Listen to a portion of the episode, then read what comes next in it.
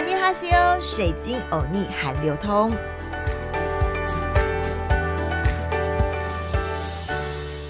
今天这一集要来讲讲韩国人在下雨天必吃的食物，而他们在生日的时候必吃的食物不是蛋糕哦，是什么呢？还有大考前一定要吃的大力丸哦。好啦，我们先来讲一下下雨天你想要吃什么。像是我下雨天，我只想待在家里。如果下雨天真的要出去外面吃的话，我个人比较想吃火锅。但是你知道吗？韩国人下雨天他们要吃什么？讲讲就是煎饼。你可能会在韩剧中听到说：“哎，下雨天了，咱们去吃海鲜煎饼配玛格丽酒的台词，对不对？”从古至今，为什么韩国人在下雨天都喜欢吃煎饼呢？有几个原因，第一个，古时候的韩国人大部分都是务农生活，比较辛苦，因此下雨天的时候无法出门耕作的时候呢，哎呀，顺理成章，下雨天不工作嘛，就成为喝酒休息的日子。农夫们呢就习惯将蔬菜、葱饼这类煎饼当成配玛格丽酒的下酒菜。我这边补充一下，玛格丽酒就是韩国的小米酒，而这样的传统呢，就一直一直延续到现代。另外有一说，就是因为煎饼在制作的时候呢，滋滋滋滋声响跟下雨天的声音非常非常的像，所以只要到下雨天的时候，就会让人自动联想到煎饼。而另外一个说法，到了现代，韩国的欧妈，也就是韩国的妈妈，因为下雨天小孩子不能出去玩，为了安抚小孩，就会在家里煎一些煎饼给小孩吃，安抚他们一下下。因为煎饼的做法非常非常的简单。变化又多，所以各式的煎饼就成了韩国人在重要场合中一定会出现的料理。在韩国的超市就可以买到已经调配好的煎饼粉，只要加水调匀，加上自己喜欢的配料，就可以轻松做出自己要吃的口味。而最基本的煎饼口味呢，就是家中剩余的蔬菜、面粉和鸡蛋的组合，这也就是韩国人最常吃的野菜煎饼。而台湾人最爱吃的就是比较澎湃一点的啦，就是海鲜煎饼，就是豪华一点的吃法。所以要吃海鲜煎饼呢，就海鲜随意的加。如果喜欢吃酥脆一点点，不妨就在调面糊的时候加一些酥脆粉，或者将饼煎的薄一点。像我去年呢去韩国玩的时候，特别去广藏市场吃的绿豆煎饼也好好吃哦。另外在韩国过年的时候，家庭观念非常重的韩国人。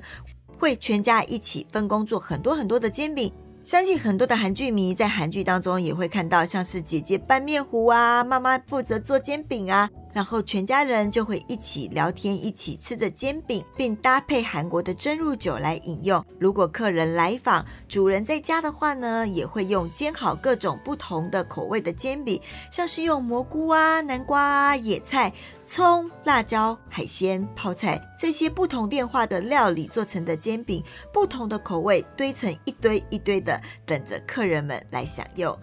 如果疫情过后，我们可以去韩国啦。遇到下雨天，哎，你也不要心情不好啦，去吃海鲜煎饼，入境随俗一下喽。第二个呢，就要来讲韩国的生日啦。对啦，是有吃蛋糕啦，不然他们的那个蜡烛还细细的嘛，大家应该都有看韩剧的话。但有一个一定一定要吃的，那就是海带汤。为什么呢？其实是因为呀，韩国女人在产后都要喝海带汤。用来滋补和调理身体，就像我们台湾的产妇生完小孩会坐月子喝麻油鸡汤，而且是喝一个月。韩国人呢，因为他们相信海带有助于孕妇去污血，所以在产后坐月子会连续喝三个月的海带汤哦。我们坐月子也只要坐一个月吧，他们要喝三个月的海带汤。也因为如此呢，小孩们为了纪念母亲辛苦生育自己。韩国人在生日的时候当天也会喝海带汤，并且认为海带汤呢会带来新的一年的好运。另外，韩国人的婚宴或者是拜神的祭祀的时候呢，也会有海带汤。因此，海带汤是韩国饮食文化中非常重要的食物之一。海带汤是韩国孕妇产后的补品。韩国人过生日喝海带汤，代表对母亲的敬意。所以啊，你看到鬼怪里面的金高恩演的慈恩卓不是很可怜很可怜吗？住在姨母家，有没有？你记不记得他生日的那一天，早上起来帮大家做早餐，那天其实是他的生日，他就自己煮了海带汤喝，真的蛮可怜的。所以啊，生日喝海带汤真的是非常非常重要的韩国习俗。除此之外，韩国是一个非常重视各种节庆饮食文化的国家。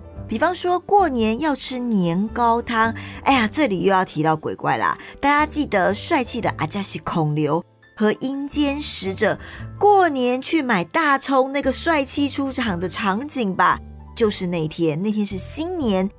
金高恩呢要帮两位煮一道年糕汤来庆祝新年，所以过新年的时候呢，韩国人就是要喝年糕汤的；而冬至的时候呢，则是要吃红豆粥，这也是很具代表性的食物。如果有人出狱时，哎，我们台湾这个过火炉吃猪脚面线来代表运气能够好一点，哎，他们不一样哦。韩国人如果出狱的时候呢，都会吃白豆腐，就是希望呢取其洁白无瑕的象征，代表还得一身清白。哎呀，又要提到鬼怪这部戏啦，大家记得鬼怪有一集阴间使者被带进警察局吗？德华不是还带了一袋豆腐给他，这就是代表为什么他们出狱要吃豆腐的意思。另外，在韩国大考前，你们知道他们要吃什么吗？先卖个关子。